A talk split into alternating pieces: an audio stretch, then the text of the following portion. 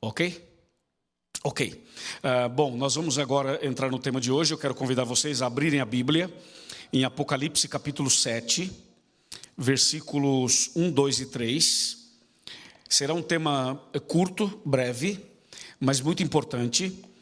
E antes da gente ler esse texto e começar efetivamente a meditação, eu queria fazer uma oração mais com vocês e agora também com os internautas, porque estão acompanhando com a gente a partir de agora. Vamos inclinar a cabeça, fechar os olhos e orar. Senhor nosso Deus, muito obrigado por esse momento tão precioso em que vamos meditar na tua palavra. Pedimos que o Senhor nos ilumine, nos abençoe e que esses momentos sejam marcantes em nossa vida, sejam também momentos para eh, nos preparar melhor para a breve volta de Jesus. Rogamos uma bênção para os que estão aqui e para os que estão ah, assistindo pela internet e para aqueles que em outro momento, em outra ocasião, irão ver esse tema. Pedimos que o Teu Santo Espírito trabalhe em nosso coração de uma forma especial, em nome de Jesus. Amém. Amém. Sabe que existem muitas pessoas que creem na Bíblia. Existem outras pessoas que não creem tanto na Bíblia, creem em algumas coisas da Bíblia e não creem em outras coisas da Bíblia.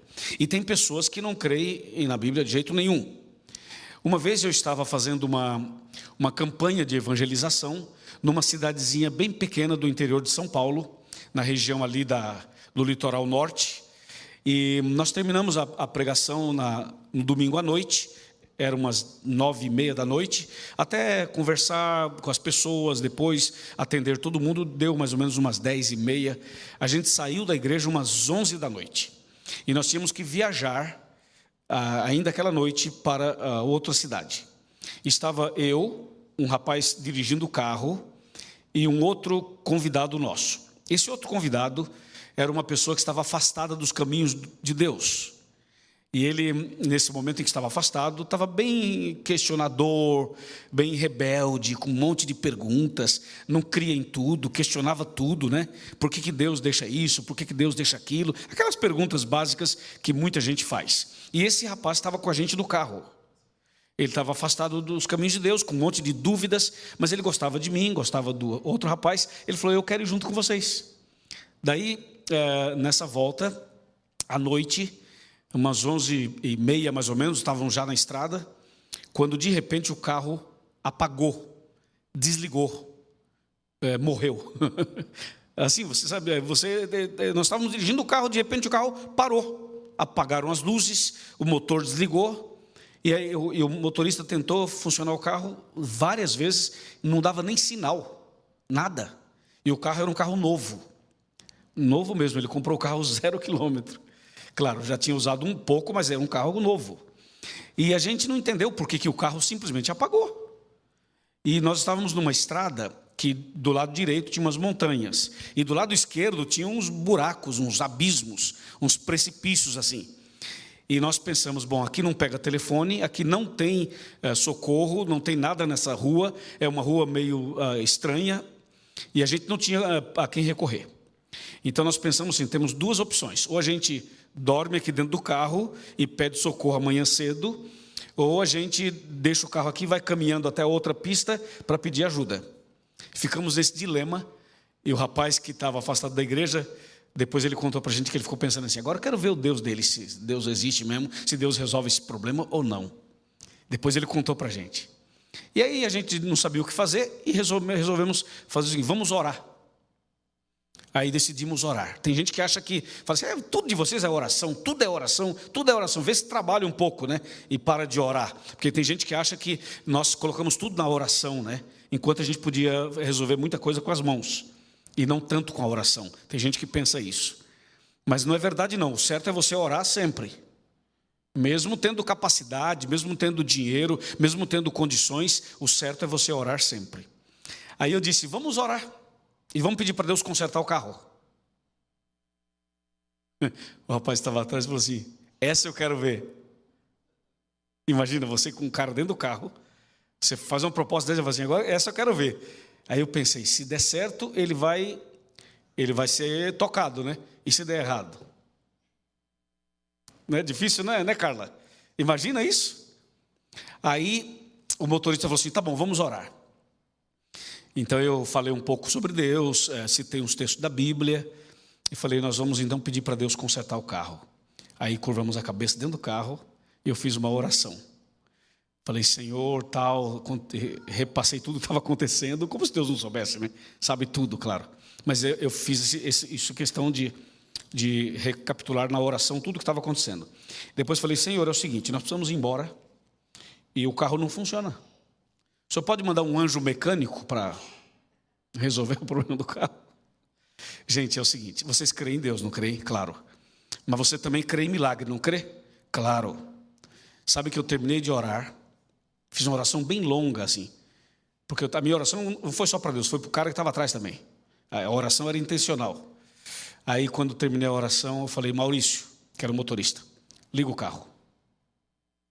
Ele olhou para mim e falou: Tem certeza, pastor? Falei: Claro, liga o carro. E o cara de trás, sentado, ele veio bem pontinho do banco assim, enfiou a cabeça entre o motorista e eu assim, para ver o negócio.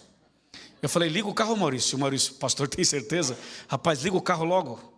Ele falou: Tá bom. Aí ele foi dar, ligar o carro. Olha a atenção. Quando ele girou a chave, assim que ele ligou, na primeira o carro pegou. Ele ligou assim, passou, o carro pegou, como se nunca tivesse sido problema. Aí o rapaz que estava atrás começou a chorar. Veja, uma coisa assim, para Deus é muito simples isso.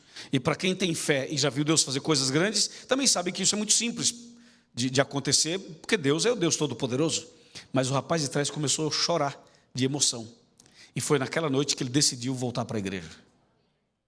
E voltou. E está firme até hoje. Deus é maravilhoso, não é? Agora escuta essa daqui. Vou contar mais uma para vocês. Isso como introdução, quebrando gelo, né? Quebrando neve e tudo isso para começar. Antes de, de, ler o texto. Escuta essa. Uh, uma mulher, no mês de fevereiro, agora, mês passado, lá em Brasília, estava indo para uma semana de evangelismo que a gente fez na, na Igreja Central de Brasília. A Igreja Central de Brasília é uma igreja muito importante de Brasília. É uma igreja grande, com capacidade para 1.200 pessoas. E eu fiz uma semana agora lá em fevereiro, e toda noite a igreja esteve superlotada. Sábado, domingo, segunda, terça, quarta. E Brasília, nesse período de final de ano, início de ano, chove muito. Então foi uma semana com chuva, numa igreja central, que é difícil de encher e onde as pessoas que frequentam são pessoas de um nível financeiro e intelectual elevado e, portanto, viajam muito, têm seus negócios e nem sempre podem vir, mas encheu a igreja. E uma noite uma senhora estava indo para essa reunião, quando o carro dela furou o pneu. Aí ela deixou o carro na rua com o pneu furado e chamou um Uber. E aí o Uber veio e a levou para a igreja. E na, na viagem para a igreja, ela falou para o motorista: uh, depois que o senhor me levar o senhor vai continuar trabalhando ou vai encerrar seu trabalho hoje com essa corrida que seria a tua última? O motorista falou assim: Não, essa é a última, depois que eu levar você, eu vou para casa. Ela falou assim: Eu quero te fazer um convite. Já que você vai me levar na igreja, eu até te pago um pouquinho mais, mas eu queria que você ficasse no culto. Ó. O motorista do Uber falou assim: Não, eu vou, vou ficar assim. E aí ele ficou com ela assistindo o culto. E eu preguei aquela noite, fiz um apelo. Quando eu fiz o apelo, veio muita gente à frente e ele, o motorista do Uber, também veio, ao lado da mulher que era a sua passageira. E aquela noite ele decidiu que entregaria a vida a Jesus e que começaria a estudar a Bíblia para conhecer melhor a palavra de Deus. Amém? Que coisa extraordinária, né? Como Deus faz coisas incríveis. Agora escuta essa outra, mais uma, terceira. Uh, hoje é sexta, ontem foi é, quinta, foi na quarta-feira, antes de eu vir para cá. Eu estava olhando meu, minha rede, minhas redes sociais e tinha várias mensagens que eu tinha que responder e não havia respondido. E tinha uma pessoa que eu não conheço, entrou lá e falou assim: Pastor, é, desculpa entrar tua, no, no, teu privado aqui, mas eu, eu tenho uma dúvida aqui, eu queria que você me ajudasse. Eu moro em São Bernardo do Campo, disse ela, no ABC Paulista. E ela falou assim: e eu estou é, é, assistindo a Novo Tempo. E um dia você pregou e falou assim: você que está numa cama, não sei o quê, eu sei que está tá com depressão e tal, levanta dessa cama e vem cá, chega mais perto. E ela falou assim: era eu essa mulher. Agora, quarta-feira eu li a mensagem dela. Ela falou: Eu moro em São Bernardo do Campo, mas eu não consegui achar uma igreja aqui. Eu já procurei na internet, até localizei que tem uma igreja, mas não consegui ir até lá até agora. e eu precisaria que alguém me desse estudo bíblico, quero aprender mais da Bíblia. Mandou isso pelo Instagram. Aí imediatamente encaminhamos o caso dela para o pastor de lá. E ontem, quando eu cheguei aqui, o pastor já tinha visitado ela. Olha que interessante. Sabe que às vezes a gente tem redes sociais e transmite muita coisa e, e, posta muita coisa, e tem pessoas que entram em contato conosco e às vezes elas não são atendidas. Se nós atendêssemos bem essas pessoas, nós iríamos uh, encontrar muitas pessoas sinceras, como essa mulher de quarta-feira, que mandou a mensagem na quarta, ontem já foi visitada pelo pastor. Eu encaminhei para um pastor lá e o pastor a visitou ontem. Você sabe quantas pessoas nós temos cadastradas na escola bíblica da TV Novo Tempo? 1 milhão e 200 mil pessoas que fazem estudo bíblico online conosco, com a Igreja Adventista. E nós criamos na, na, na divisão sul-americana um sistema de atendimento eletrônico e criamos um robozinho, né? Tem um robozinho, que é essa agora realidade virtual, tudo isso. E esse robozinho que dá estudo bíblico. É, é automático, a pessoa fez o pedido, claro, tudo eletrônico, e ele vai enviando os estudos bíblicos para a pessoa. Não tem nenhum ser humano fazendo isso, é tudo eletrônico. E esse robozinho já batizou 237 pessoas. 237 pessoas. Imagina isso. Então, tem gente que precisa virar um robô aí para. É bem curioso isso, né? Enfim, são formas de evangelizar que Deus tem nos dado. A gente pode transformar essas coisas todas em oportunidades de evangelização. Apocalipse 7, de 1 a 3. Diz assim: Depois disto, eu vi quatro anjos em pé nos quatro cantos da terra, conservando seguros os quatro ventos da terra, para que nenhum vento da terra, para que nenhum vento soprasse sobre a terra, nem sobre o mar, nem sobre árvore alguma. Vi outro anjo que subia do nascente do sol, tendo o selo do Deus vivo, e clamou em grande voz aos quatro anjos, aqueles aos quais fora dado fazer dano à terra e ao mar, dizendo: Não danifiqueis nem a terra, nem o mar, nem as árvores, até selarmos na fronte os servos do nosso Deus. Até aqui. Esse é um texto bem conhecido uh, daqueles que estudam a Bíblia, e a, a, lição da escola sabatina tocou nesse assunto também, e vai voltar a tocar nesse assunto, uh, porque é um assunto bastante importante, pertinente, atual. Eu queria conversar com vocês hoje sobre esses três versículos. Vocês sabem que a, a Bíblia Sagrada ela foi escrita é, em linguagens bem distintas, dependendo do livro e dependendo da, do, do enfoque e também do contexto. No caso do Apocalipse, a linguagem aqui é muito simbólica, é muito figurativa. E 95% aproximadamente do Apocalipse foi escrito numa linguagem simbólica e a gente não consegue entender de forma literal. Apenas 5% do Apocalipse, aproximadamente, é, é, o que a gente chama de linguagem literal, 5%. 95% é uma linguagem simbólica. E esse capítulo, os três versículos que acabamos de ler, eles são carregados de uma linguagem totalmente simbólica. Primeiro, o verso diz assim: que João viu quatro anjos em pé, nos quatro cantos da terra. Essa é uma figura de linguagem para nos dar uma mensagem muito atual, uma mensagem muito impactante, uma mensagem muito importante. Primeira coisa é que os anjos estão, diz o texto, em pé. Você sabe que a posição que aparece aqui, dos anjos estarem em pé, faz toda a diferença no, no significado da mensagem. Ah, quando a Bíblia menciona que os anjos estão é, em pé, a Bíblia está querendo dizer que esses anjos estão representando algo que tem uma certa urgência, algo que é solene, algo que é importante, algo que é extraordinário. Quando o texto mostra os anjos em pé, o texto está dizendo que os anjos que representam a Deus, eles estão trazendo para a humanidade uma mensagem que não pode ser considerada uma mensagem normal, ordinária. É uma mensagem extraordinária. E a posição de estar em pé significa urgência, rapidez e solenidade. Quando você assiste um coral cantando, quando um coral, como o coral aqui da igreja, ah, aquele coral maior que tinha, e enfim, depois teve um coral com outros números de pessoas, mas quando um coral se, se apresenta e faz uma apresentação bem bonita, as pessoas normalmente aplaudem o, o coral. Mas quando o coral canta uma música especial, e o coral se supera, e o coral dá o máximo de si, e canta um aleluia de Handel, e canta um Jesus alegria dos homens, e o coral então dá, dá uma apresentação assim como nunca fez antes. A plateia sente isso, as pessoas percebem isso, e a plateia vai aplaudir, mas não sentada, vai aplaudir de pé, pela natureza da música e também pela superação do coral, porque se apresentaram de uma forma extraordinária. E a música era extraordinária. Então isso provoca a plateia a ficar de pé para aplaudir. Os anjos aqui estão de pé, irmãos, porque a palavra de Deus está nos dando um recado de urgência. Deus tem pressa. O céu tem pressa. Por isso os anjos aqui aparecem de pé.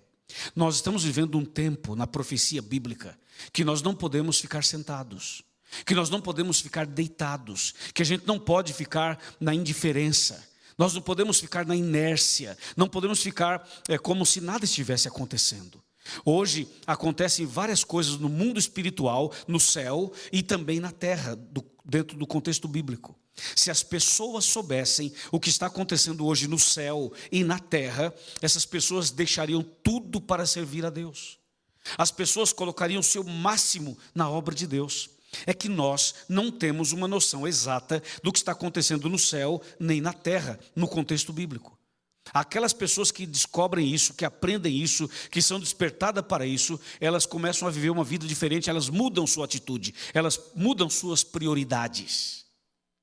Sabe que quando a pessoa tem a prioridade somente naquilo que é horizontal e não naquilo que é vertical, isso revela o que realmente a pessoa, qual é o relacionamento da pessoa com Deus e qual é o entendimento que ela tem sobre o que acontece no céu e na terra. Porque aquilo que, que, que você e eu entendemos que está acontecendo no céu e na terra determina o nosso ritmo de vida aqui. Determina a forma como a gente vive, como a gente frequenta a igreja, como a gente evangeliza, como a gente compartilha a fé e a esperança. Esses anjos aqui aparecem em pé, diz a Bíblia. E o detalhe é que eles aparecem em pé não apenas numa região da terra, eles aparecem em pé nos quatro cantos da terra. Isso quer dizer que a mensagem de Deus não é só urgente, a mensagem de Deus é uma mensagem holística, é uma mensagem global, é uma mensagem mundial.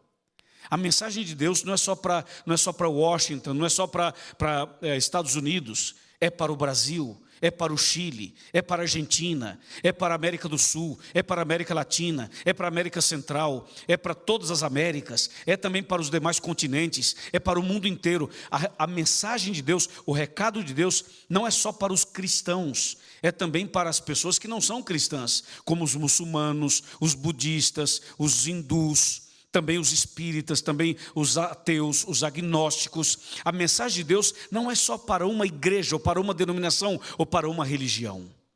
Deus não é Deus só de uma igreja, só de uma religião. Deus é Deus dos céus e da terra, do mar e tudo que neles há. Deus é Deus de todo e de tudo. Deus é o Todo-Poderoso, é quem criou os céus e a terra. Por isso, a mensagem de Apocalipse 7 mostra os anjos em pé e mostra os anjos nos quatro cantos da terra dando um recado claro de que Deus está preocupado com a mensagem no mundo inteiro e não apenas num lugar. Por isso que os anjos estão nos quatro cantos da terra. Jesus não vai voltar só para Washington. Jesus não vai voltar só para nós. Jesus não vai voltar só para esse país. Jesus vai voltar para o mundo todo. E por isso a Bíblia diz: ele só voltará quando o evangelho for pregado no mundo inteiro. Está em Mateus 24, 14. Então os anjos, eles estão em pé e eles estão em pé nos quatro cantos da terra. Isso é muito emblemático, isso é muito significativo. E Deus está fazendo essa obra, sabe? Às vezes a gente olha para o cenário mundial assim e a gente pensa, né? Se depender de nós, pregadores, quanto tempo vai demorar para Jesus voltar, hein? Se dependesse de nós aqui essa noite, ou das pessoas que frequentam a igreja aqui nessa região, eh, se dependesse das igrejas evangélicas que tem nesse país, ou de outras igrejas, para pregar o evangelho, quanto tempo precisaríamos para pregar? Quantas pessoas nascem por dia? Morrem outras, mas, mas nascem outras também. Então, humanamente falando, nunca iríamos concluir a pregação do evangelho. Humanamente falando, nunca. Sabe por quê? Porque nós não podemos, por nós mesmos, cumprir essa missão. Essa missão só será cumprida por uma intervenção do céu. Essa missão só será cumprida por uma intervenção divina. Se Deus não fizer uma intervenção, a missão não poderá ser cumprida de jeito nenhum. Por isso que o texto mostra então os anjos em pé nos quatro cantos da terra.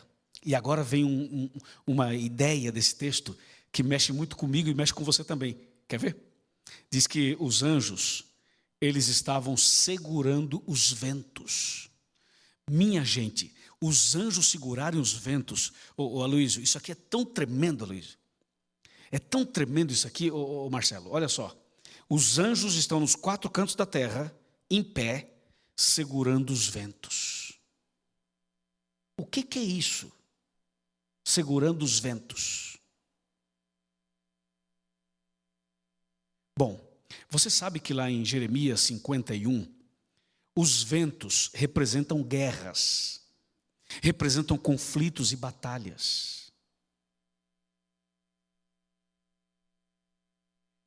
E quando a Bíblia diz que os anjos estão segurando os ventos, significa que Deus está no controle desse mundo, nas horas de guerras e nas horas de paz que Deus está no controle de todo esse planeta e de todo esse universo. Quando a Bíblia diz que os anjos estão segurando os ventos, isso mostra que Deus está com as mãos no volante, Deus está dirigindo os destinos desse planeta. Uma vez alguém disse assim, pastor, a coisa está tão feia no mundo lá fora, está tão feia. Ó, oh, tem guerras, tem rumores de guerras, tem corrupção, os hospitais estão lotados, as cadeias estão lotadas, as famílias estão sendo destruídas, os jovens estão rebeldes, as pessoas usam drogas, as pessoas bebem, as pessoas fazem outras coisas, as pessoas muitas vezes não leem a Bíblia, não oram, não frequentam a igreja. Quer dizer, olhando para o cenário mundial assim, as pessoas dizem: é tanta coisa ruim, é um terremoto aqui, é um terremoto ali, é uma inundação, é um incêndio, é isso, é aquilo, tanta coisa. Cai um avião, cai um helicóptero, acontece o rompimento da barragem lá no Brasil, em Brumadinho, depois acontece uma tragédia não sei aonde, no Flamengo, e depois mais um problema aqui, outro problema colar. Então, às vezes as pessoas olham para o cenário do mundo e essa pessoa que falava comigo disse assim: acho que o diabo é que está controlando esse negócio. Acho que o diabo é que está dominando tudo isso, porque veja quanta coisa ruim está acontecendo. Mas não, não é o diabo que está no controle. Não é o inimigo que está no controle. Quem está no controle é Deus. O diabo tem força, claro que tem. O diabo tem influência, sim, claro que tem influência. Mas o diabo não tem essa, esse poder todo que as pessoas acham que ele tem. O inimigo não tem essa força toda que as pessoas acham que ele tem. De acordo com a Bíblia, quem segura os ventos não é Satanás. Quem segura os ventos não são os homens. Quem controla esse mundo não é o Vaticano, não são os Estados Unidos, não é Israel, não são os árabes. Quem comanda as coisas não são os Illuminatis, não é Opus Dei, não são esses grupos aí religiosos e muitas vezes com filosofias diferentes. Quem comanda esse mundo não são os homens, os políticos, os líderes, não. Quem comanda esse mundo, como diz o texto, quem está segurando ah, os ventos, conforme diz o texto, é o nosso Deus Todo-Poderoso. Amém, irmãos? É Ele quem segura os ventos. E Deus usa essa figura de linguagem para nos passar um recado. Esse quadro, pessoal, esse quadro de quatro anjos em pé nos quatro cantos da terra segurando os ventos, esse quadro pode ser resumido, sabe como o quê? Como um ato de graça, um ato de misericórdia. Por isso que hoje estamos falando sobre a revelação da graça. Porque esse é um ato de graça, esse é um ato de misericórdia. O fato de Deus segurar os ventos significa que Deus está dando tempo para as pessoas. Significa que Deus está olhando para você e para mim e Deus está dizendo assim: eu vou segurar os ventos um pouquinho mais para que mais pessoas sejam salvas. Eu vou segurar os ventos um pouquinho mais para que a minha palavra chegue até a última pessoa, a última família, até alcançar o último coração. Por isso Deus segura os ventos. Não é interessante isso? É muito interessante. Deus está mostrando com isso uma, uma mensagem de misericórdia para com a humanidade. Por isso, Ele segura os ventos. Deus está dizendo assim: olha, segurar os ventos é comigo.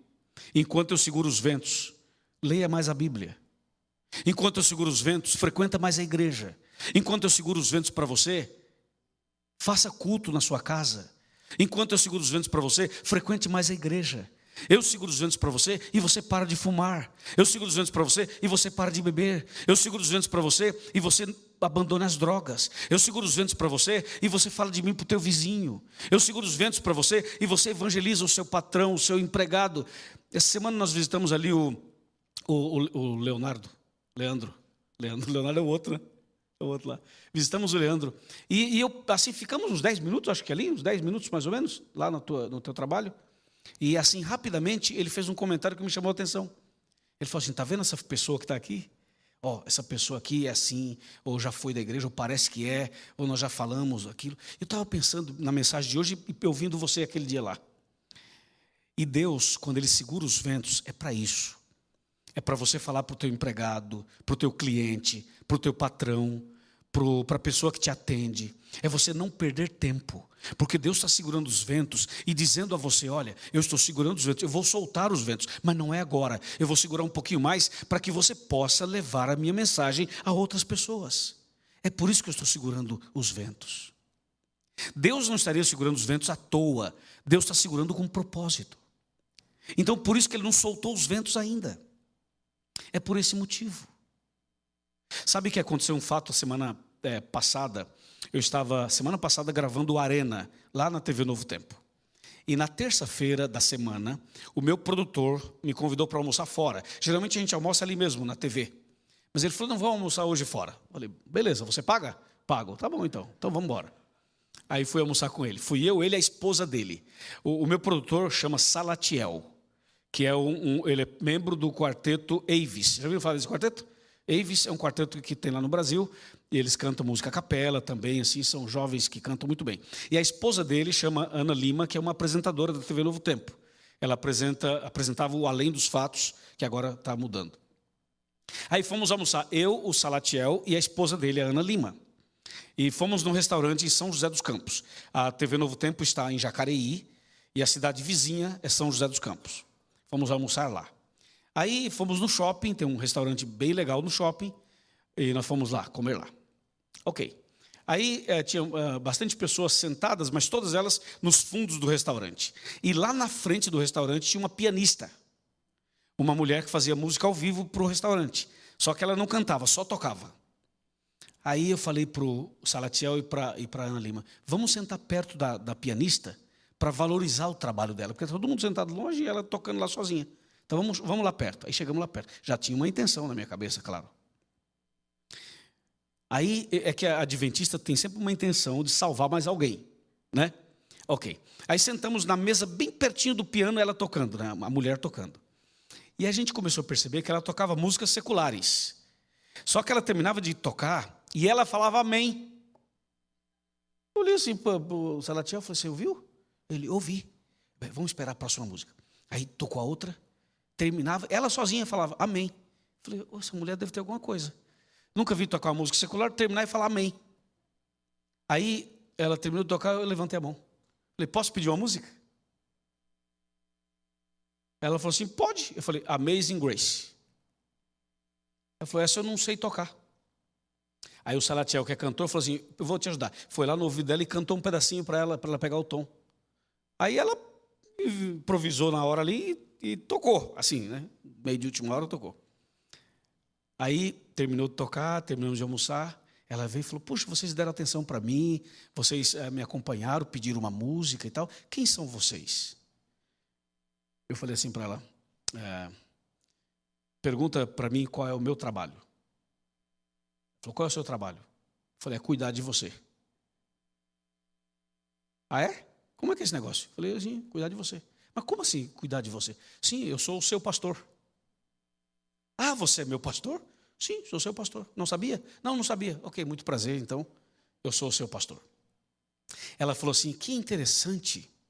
Eu estava procurando uma família espiritual, porque eu estou sozinha, meu marido morreu e tal, eu vivo sozinha numa solidão e tal. Eu queria achar uma família. Acabou de achar. Nós somos a sua família.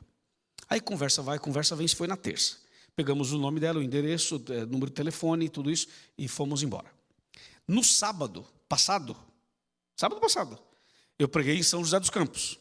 na igreja do Esplanada, que é uma igreja que tem uma, uma, uma proposta de trabalhar com pessoas de influência na cidade. E eu preguei lá. Só que aí nós ligamos para essa mulher, para a pianista, e a convidamos para ir à igreja sábado. Conhecemos na terça e convidamos para ir sábado. Ela falou: Eu vou. Foi e passou o dia inteiro com a gente na igreja. Ela falou: Gente do céu, achei a minha família. Então, é para pessoas assim que Deus está segurando o quê? Os ventos. Deus está segurando os ventos para que pessoas como essa mulher sejam alcançadas. Agora, se todo mundo vai comer no restaurante, vê a música ao vivo e diz: Ah, que lindo, que legal, obrigado, tchau, paga a conta e vai embora. E aí? Então, não é assim. Nós temos que olhar para as pessoas e pensar nessas pessoas salvas. Nós temos que olhar para as pessoas e imaginar essas pessoas no céu. Porque nós somos uh, abençoados por Deus e temos que partilhar essas bênçãos com as outras pessoas. O texto diz que os anjos, eles estão em pé nos quatro cantos da terra e estão segurando os ventos. Deus está segurando os ventos. E aí vem os versos 2 e 3. E o verso 2 e o 3, resumidamente, eles dizem assim: que enquanto esses anjos seguravam os ventos, então apareceu um outro anjo. E esse outro anjo, ele clama, ele grita em alta voz, diz o texto. Ele clama para os quatro que estão segurando os ventos. E ele diz assim: Não soltem os ventos ainda, porque eu preciso selar as pessoas com o selo de Deus. Ele dá esse, esse grito para os quatro anjos. E quando você vai lendo na sequência e depois fazendo um estudo bíblico mais profundo, você descobre que o selo de Deus é o quarto mandamento. O quarto mandamento é o selo de Deus, é o sinal de Deus. E o quarto mandamento, você sabe, é o sábado. O sábado é o quarto mandamento. E o quarto mandamento, de acordo com Isaías 8, verso 20, de acordo com Êxodo 31, 13, de acordo com Êxodo 20, de 8 a 11, de acordo com eh, Ezequiel capítulo 20, versos 12 e 20, de acordo com Apocalipse 9, verso 4, o quarto mandamento é o sinal de Deus, é o selo de Deus. E esse outro anjo do, do, verso 2 e do verso 3, ele aparece, ele clama para os quatro e diz assim: segura um pouco mais os ventos, porque eu preciso selar as pessoas na fronte, na testa. Interessante, né? Que esse anjo do verso 2 e do verso 3, o, o outro anjo que diz o texto, ele aparece trazendo o selo de Deus, trazendo uma mensagem, trazendo um estudo bíblico, trazendo um sermão e esse, essa mensagem que ele traz é a mensagem do selo de Deus. Por isso, diz a Bíblia, ele clamou para os quatro, dizendo: segura um pouco mais os ventos, que eu preciso selar as pessoas. Você sabe qual é o nome dessa igreja? Adventista do sétimo dia. Sabe por quê? É curioso isso, né? O nome Adventista do sétimo dia pode não ser o nome mais bonito. Talvez o nome assim, Deus é amor, talvez fosse mais bonito, né? Mais romântico. Não é verdade? Qual a igreja que você é? Ah, eu sou da igreja Jesus é a graça de Deus. Olha que bonito nome. Nome romântico, né? Agora eu falo, você é qual igreja? Sou adventista do sétimo dia. O que, que é isso? Isso aí é o seguinte. Eu, eu vou explicar por que estou falando isso. Adventistas, essa palavra adventista é a expressão da fé de um povo. Qual que é a nossa fé? De que Jesus há de vir. A palavra, a palavra adventista é uma palavra que deriva de uma outra chamada advento. E advento é volta, é retorno, é chegada. Então, quando você diz assim, eu sou adventista, você está dizendo assim, eu creio que Jesus virá nas nuvens dos céus. Você diz, eu sou adventista, eu creio no advento de Jesus. Então, por que, que nós, essa igreja chama adventista? Porque nós cremos que Jesus em breve voltará. E por que do sétimo dia? Porque o sétimo dia é esse selo que esse anjo trazia aqui no verso 2 e no verso 3. O sétimo dia é o quarto mandamento, é o sábado, que Deus criou lá na semana da criação, que Deus criou lá antes do pecado. Então, por isso, nós somos adventistas do sétimo dia, porque guardamos o sétimo dia. Mas se você pegar essa, essa ideia da frase Adventista do sétimo dia, que é o nome dessa igreja, você vai perceber que ela faz sentido de Gênesis até o Apocalipse. E vai perceber por que, que Apocalipse 7, então, fala exatamente que o, o, o outro anjo trazia o selo de Deus. Então, no nosso nome está o selo de Deus. No nosso nome está Adventista do sétimo dia. Já está aí no nome. Mas tem mais um detalhe. Você sabia que Adão e Eva também eram adventistas do sétimo dia? Quer ver? Adão e Eva foram criados por Deus, perfeitos, obviamente. Depois eles pecaram. Quando Adão e Eva pecaram, Deus encontrou com eles após o pecado, eles se arrependeram e Deus os perdoou. E Deus falou assim: Pois eu vou enviar o cordeiro para salvar vocês e a humanidade. E a partir do momento que Adão e Eva pecaram, Deus fez a promessa de que enviaria o Messias para salvar a humanidade. Então Adão e Eva, eles passaram a, a partir daquele momento, passaram a esperar a chegada do Messias, do Salvador. Tanto é que quando nasceu o primeiro filho de Adão e Eva, eles achavam que era o Salvador, que era o Messias. E não era. Aí nasceu o segundo, pensaram, deve ser esse. Também não era. E Jesus só veio milhares de anos depois. Mas Adão e Eva, logo que eles pecaram, eles receberam de Deus a promessa de que Jesus viria. Então, se Adão e Eva esperavam a vinda de Jesus, eles eram adventistas. Que quem espera Jesus é adventista. Adventista é o advento. Então, Adão e Eva esperavam que Jesus viria. A primeira vinda dele era adventista. E Adão e Eva foram criados na sexta-feira. E no dia seguinte, Deus criou o sábado, o sétimo dia. Então, eles eram adventistas do sétimo dia. Eles guardavam o sétimo dia e criam na vinda de Jesus. E se você olhar para o povo de Israel, também eram adventistas do sétimo dia. Porque o povo de Israel também esperava, aguardava a vinda do Messias e guardava o sétimo dia. E essa igreja se chama Adventista do sétimo dia. Porque nós esperamos agora, não a primeira vinda de Jesus, esperamos agora a segunda vinda de Jesus. E quando a gente espera a vinda de Jesus, significa que nós cremos no advento de Jesus, que ele há de vir. Nós somos adventistas. E do sétimo dia, porque continuamos guardando o sábado, como Adão e Eva faziam, como os profetas, os patriarcas, como Jesus, como a Virgem Maria, como todos os apóstolos de Jesus. Então veja, quando o Apocalipse 7 mostra quatro anjos em pé, nos quatro cantos da terra, segurando os ventos, e aí aparece um outro anjo, e esse outro anjo que vem, ele traz o selo de Deus, é isso. Esse anjo que traz o selo de Deus não é um anjo literal. Esse anjo representa o povo de Deus, representa a igreja, representa cada um de nós. Por isso que ele clama para os quatro.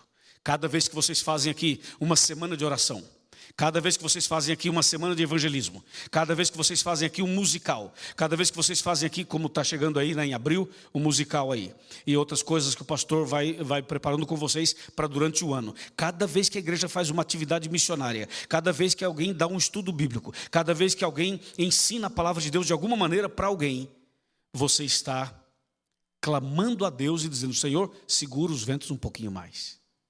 Eu preciso alcançar mais uma pessoa. Segura os ventos um pouquinho mais. Eu preciso salvar mais uma pessoa. Esse é o recado que, que os pregadores dão quando estão levando a mensagem, quando estão levando a palavra de Deus. Amém?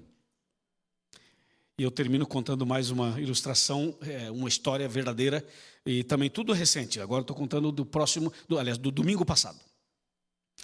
Domingo passado, quando a gente preguei no sábado na, na, igreja de São José dos Campos, né, que a pianista veio, como eu já contei para vocês. E aí no domingo seguinte, eu estive na igreja de Moema. Não sei quantos conhecem a igreja de Moema, uma igreja muito importante de São Paulo também. Mas eu estive lá não para pregar, mas para gravar um clipe. Nós estamos gravando um clipe para um projeto chamado Reencontro, para trazer as pessoas que estão afastadas de, de volta para a igreja. E nós tínhamos que gravar esse clipe no domingo. É, esse clipe tem várias partes e uma das partes é uma pregação minha. Então eu fui domingo passado gravar a pregação. E, e para o clipe ficar bonito, a pregação era para uma igreja vazia. Vocês vão receber esse clipe depois. E no meio da igreja vazia só tinha uma pessoa sentada lá. Que a ideia do clipe é o seguinte: é que Deus, quando olha para a humanidade, ele não vê a multidão, ele vê uma pessoa só. E que a salvação é individual. E que as pessoas são especiais. Então a ideia do clipe é trabalhar isso. Então nós pegamos a igreja de Moema vazia e colocamos só uma pessoa sentada, e essa pessoa é uma atriz. Nós contratamos uma atriz. Aí a, a, a empresa que está fazendo o clipe ficou responsável de arrumar uma atriz, e a atriz ia ficar sentada lá, eu ia pregar aqui para ela. Íamos gravar essa cena. E na, na, cena ela tinha que aceitar meu apelo e tinha que vir chorando aqui na frente. Aí contratamos uma atriz para fazer isso. Não foi nós que contratamos, a empresa contratou. Ok. Aí, quando cheguei na igreja de manhã no domingo, antes de começar a gravar, eu sentei com a atriz para bater um papo, para conhecer a menina, quem é ela, de onde que veio e tal. Para eu saber para quem eu estou falando e tudo. Gente, vocês vão, vocês vão se emocionar. Quando eu estava sentado do lado dela, conversando com ela, perguntei nome, de onde é, a fé, a religião, essas coisas todas dela. Aí sabe o que ela me disse? Ela fala assim, pastor, eu sou ex-adventista. Eu falei, não acredito. Sim, meu pai é diácono. Eu disse, mas interessante, o clipe que eu vou gravar, a, a, esse, esse material, é para ex-adventistas. Ele falou, pois é, eu também não sabia. Agora, eu pergunto para vocês, isso é coincidência? Não, isso não é coincidência. Aí eu falei, então me conta mais. Ela começou a me contar mais coisas. Pensei, uau, Deus tem um plano. Aí no sermão eu já dei uma, um, pouquinho, um pouquinho mais de sal no sermão, né? Falei, botar um pouquinho mais de sal e um pouquinho mais de fogo também. E aí eu falei, eu não vou gravar só para, não vou pregar só para gravar clipe não. Eu vou pregar para ela mesmo. E aí então eu comecei a pregar assim, sabe Samuel? Comecei a pregar assim, olhando para ali, pregando mesmo para ela. Falei assim, vai ser para ela esse negócio. E preguei como se estivesse pregando para umas 5 mil pessoas. E a igreja de Moema vazia. E só ela sentada lá. Eu falei, é hoje, minha filha. Nós estamos pagando para você ouvir esse negócio. Vai ter que ouvir. E Jesus nela. Sabe que quando eu terminei o sermão, que eu fiz o apelo, tudo isso tinha que fazer por causa do, do clipe. Você sabe que essa menina se quebrou. Ela se quebrou é uma expressão em espanhol, né? Se quebrou. Ela veio aos prantos na frente. Aí eu fiquei na dúvida, será que ela está vindo, está tá encenando ou está chorando mesmo de verdade? Eu fiquei na dúvida, né? Aí ela veio assim, veio aqui, ajoelhou aqui, eu tinha que descer, abraçar a pessoa, tudo isso, o cara filmando tudo. E ela, mas ela, ela soluçava, ela soluçava, eu abraçado com ela aqui. Aí terminou tudo, eu falei assim, desculpa, vou te fazer uma pergunta, porque não tem como. Ou você é uma baita de uma atriz, ou você foi tocada pelo Espírito Santo. Ela falou assim, pastor, hoje eu decidi voltar para a igreja.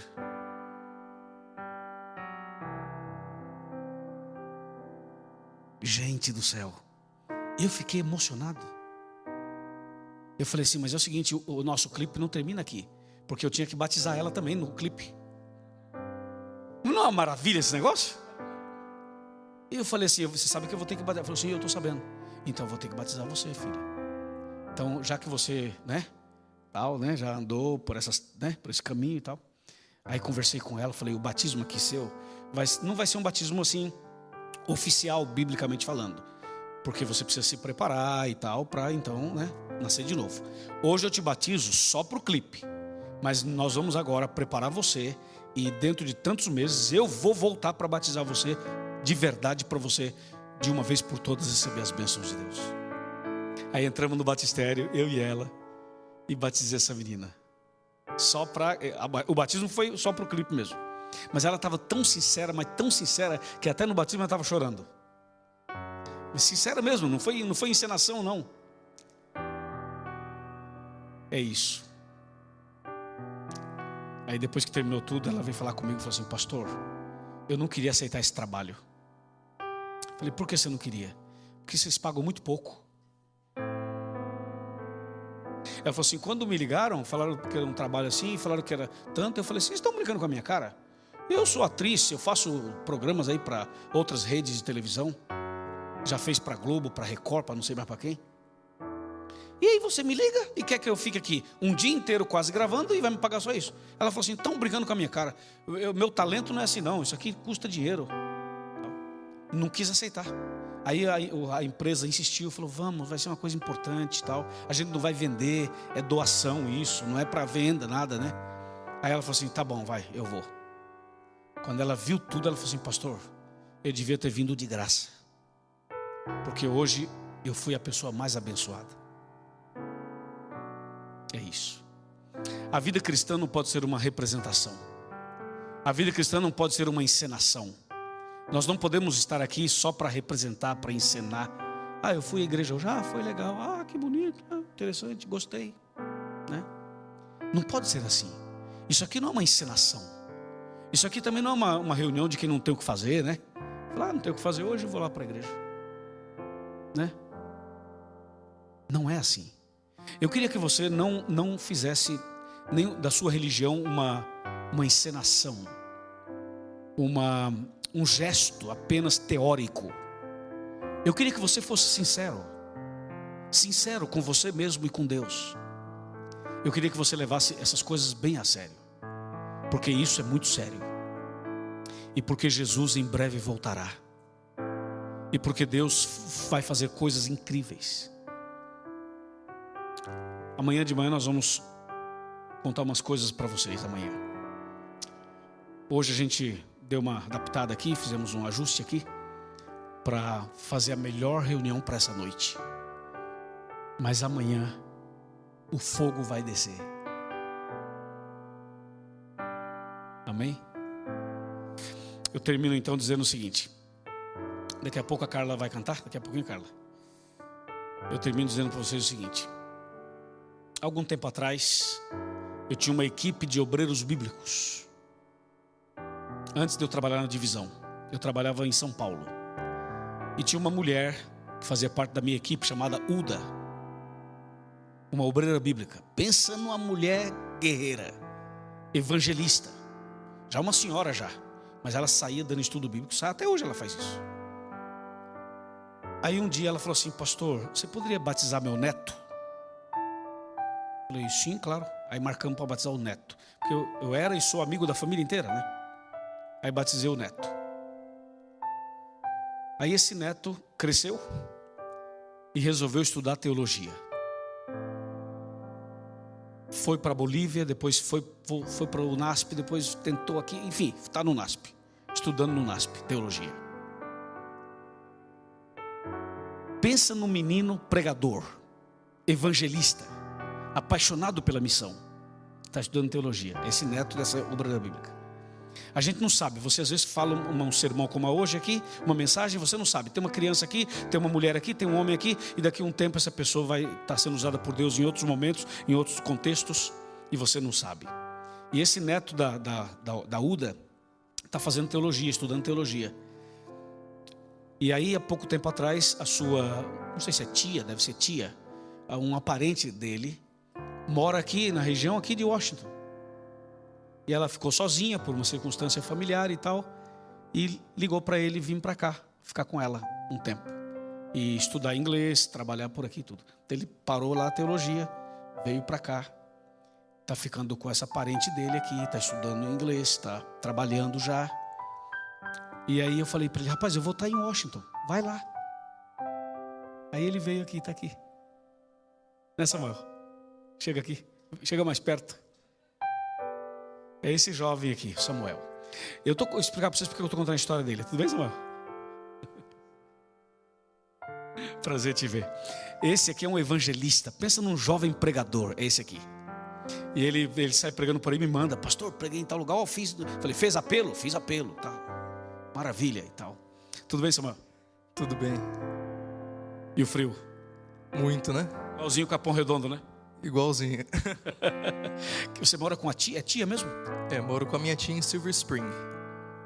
E, e ela, claro, ficou sozinha por aquela circunstância e você veio passar um tempo com ela, é isso? Sim. E você está estudando teologia, em que ano do curso você está? Parei no segundo ano de teologia. Então ele vai, vai fazendo esse plano aqui, depois ele volta para terminar lá. Mas eu tô achando que ele vai terminar por aqui. Tô achando, tô achando. Mas vê como Deus faz as coisas, né? Esse menino podia estar lá nas ruas do Capão Redondo, envolvido com outras coisas, é ou não é? Mas Deus o trouxe aqui, levou para o colégio, levou para a faculdade, está fazendo teologia. Eu batizei ele, uh, em que ano foi o teu batismo? 2007. 2007. Batizamos ele lá no Capão Redondo. Então Deus vai preparando as pessoas para coisas grandes. Deus segura os ventos para um garoto desse virar um pastor segura os ventos para o outro lá se converter, segura os ventos para salvar pianista, segura os ventos para salvar meu pai, segura os ventos para salvar minha mãe, segura os ventos para salvar você, segura os ventos para salvar seu marido, sua esposa, seus filhos, seus familiares. Deus vai segurando os ventos assim. Levanta um pregador aqui, levanta outro pregador ali, ajuda você a evangelizar aqui. Você está preocupado com, com o amigo, né? Com os amigos. Deus segura os ventos para que vocês alcancem esses amigos e cada um de nós, Deus vai usando para cumprir a missão. Jesus em breve voltará. E quando Jesus voltar, ele vai nos levar para um novo céu e uma nova terra, onde nós vamos viver com ele para sempre. Esse dia está chegando. Esse dia está muito perto. Quantos creem que Jesus está perto de voltar? Levanta a mão. Fica em pé. Se você crê na breve volta de Jesus, fica em pé. Nós vamos orar agora, com base nessa fé com base nessa esperança. E quando a Carla estiver cantando, eu, eu e o Samuel vamos ficar aqui. Quando a Carla estiver cantando, em algum momento a gente vai se juntar aqui para orar. Nós vamos nos unir aqui em oração. E aí, nós vamos terminar aqui, abraçados, orando. Depois que a gente ouvir, Carla, a mensagem que você preparou.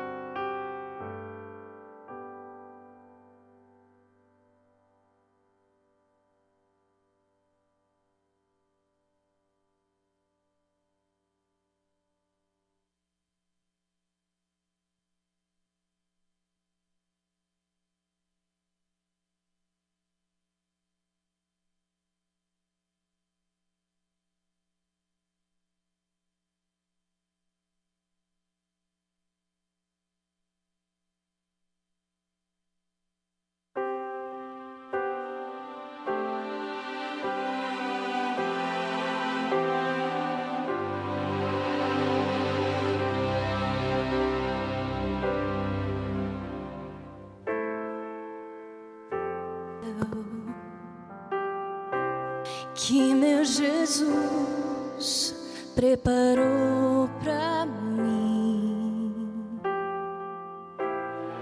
mas nunca pude imaginar o que estava me esperar nesse meu novo e lindo lar.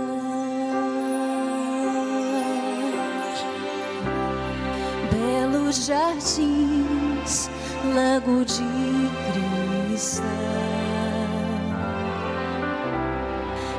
lindas mansões, vida eterna,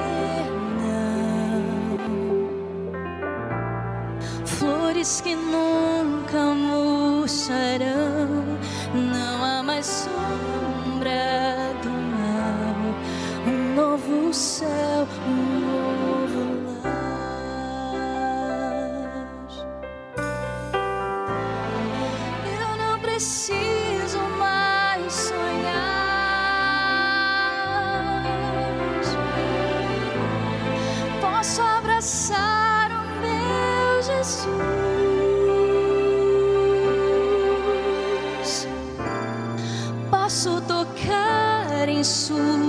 mãos ver as feridas do amor eterno.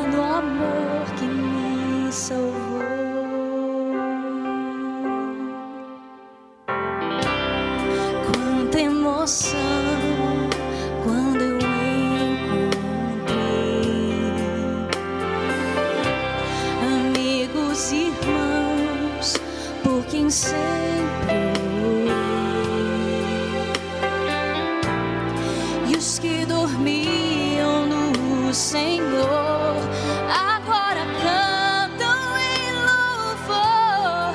Glórias a Deus, meu Salvador.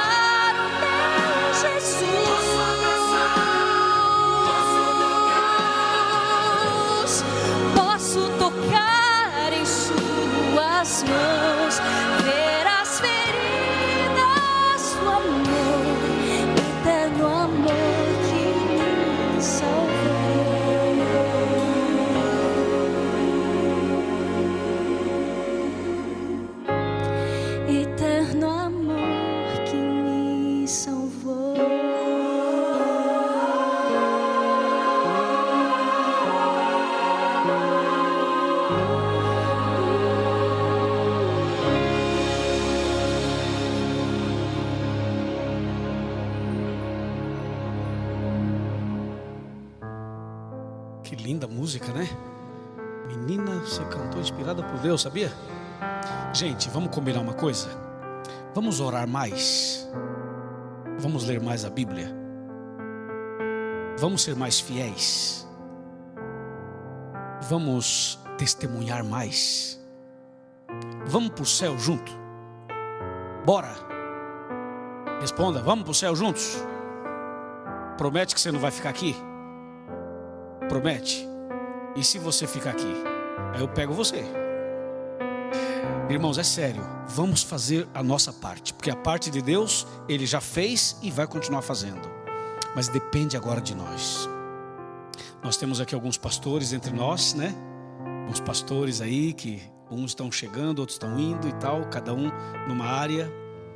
É isso aí, colegas. Nós temos que pregar o Evangelho, porque Deus está segurando os ventos. E nós precisamos fazer exatamente isso. Nós precisamos, eu e você. Porque Jesus, quando voltar, vai voltar para nos buscar. Já imaginou se ele voltar e você não for? Não quero nem pensar nisso. Não queremos nem, né, né, né, Patrícia, nem pensar nisso. Então é para isso que ele segura os ventos, para a gente chegar lá, no que você cantou. Amém? Vamos orar então? Oremos. Senhor nosso Deus e nosso Pai, juntamente com os internautas e com os irmãos que estão aqui, nós estamos hoje renovando o nosso pacto de ler mais a Bíblia, de orar mais, de ser mais fiel, de frequentar mais a igreja, de testemunhar mais, falar mais de Ti para as pessoas. Obrigado, Senhor, por Tua graça, por Tua misericórdia.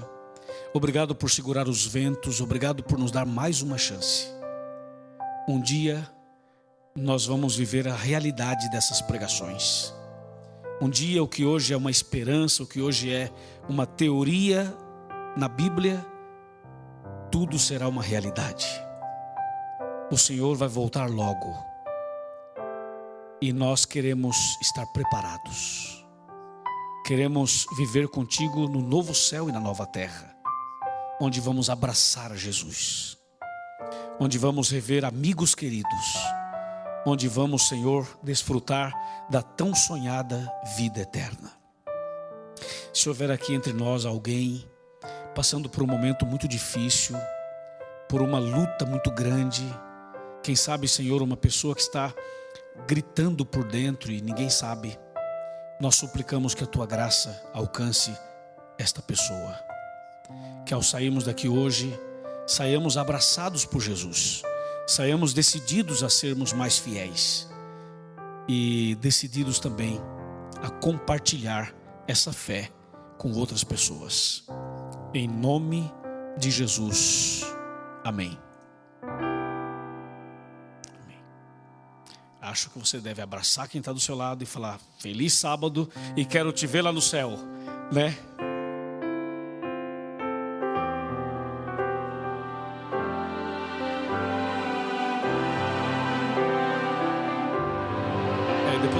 Vocês sentarem.